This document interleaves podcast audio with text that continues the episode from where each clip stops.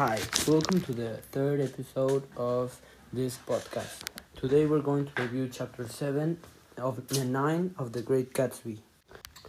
At the beginning of chapter 7, Gatsby calls off his parties and fires a lot of his servants because he wants to prevent gossip. Then Nick goes to take lunch with the Buchanans and he finds Jordan and Gatsby in the house of Tom. During the lunch, uh, Gatsby and Daisy show love to each other, and Tom uh, is aware that they have something. Then they decide to go to New York together and have some time, some fun time. And in the road, Jordan, Nick, and Tom find Wilson. Wilson tells them that he knows that his wife is having an affair with someone, but he doesn't know who. They arrive to New York and they are having some drinks in a hotel. And Tom starts questioning and mocking Gatsby. Tom and Gatsby get into a little argument, and Gatsby tells Tom that Daisy doesn't love him anymore. He loves him more than Tom. Daisy and Gats, but Gatsby leave leave before, and then Jordan, Nick, and Tom, while they were while they're in the road to head home, they find Myrtle dead because he was he was hit by Gatsby's car.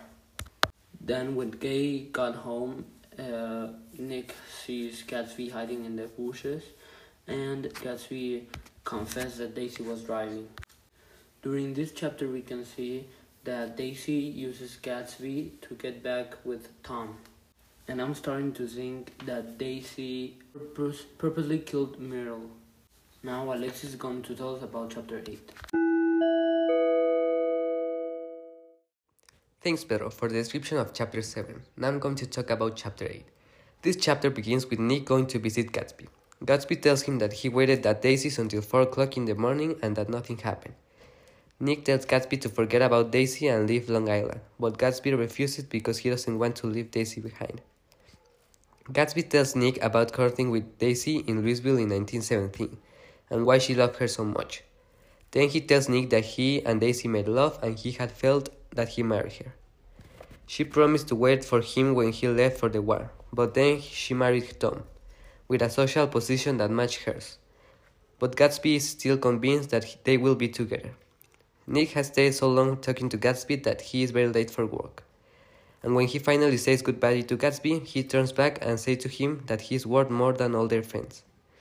George Wilson struggles with the death of his wife, Myrtle. He goes with Tom, but he knew that he wasn't guilty. Then he goes with Gatsby. He was laying on the pool, and George shoots him and kills him. Then he shoots himself. Nick then returns to West Egg and found Gatsby dead. That was all for chapter 8. Now let's continue with Iker with chapter 9.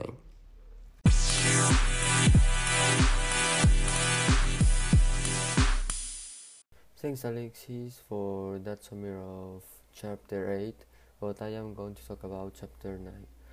I don't really like this chapter since it's when my favorite character deaths. I am talking about uh, about Gatsby. But also I like this chapter because of the phrase phrase is leaving at the end of this chapter. But I believe that when Myrtle sister had told the truth about his sister, uh, I think that Gatsby will doesn't uh, dead.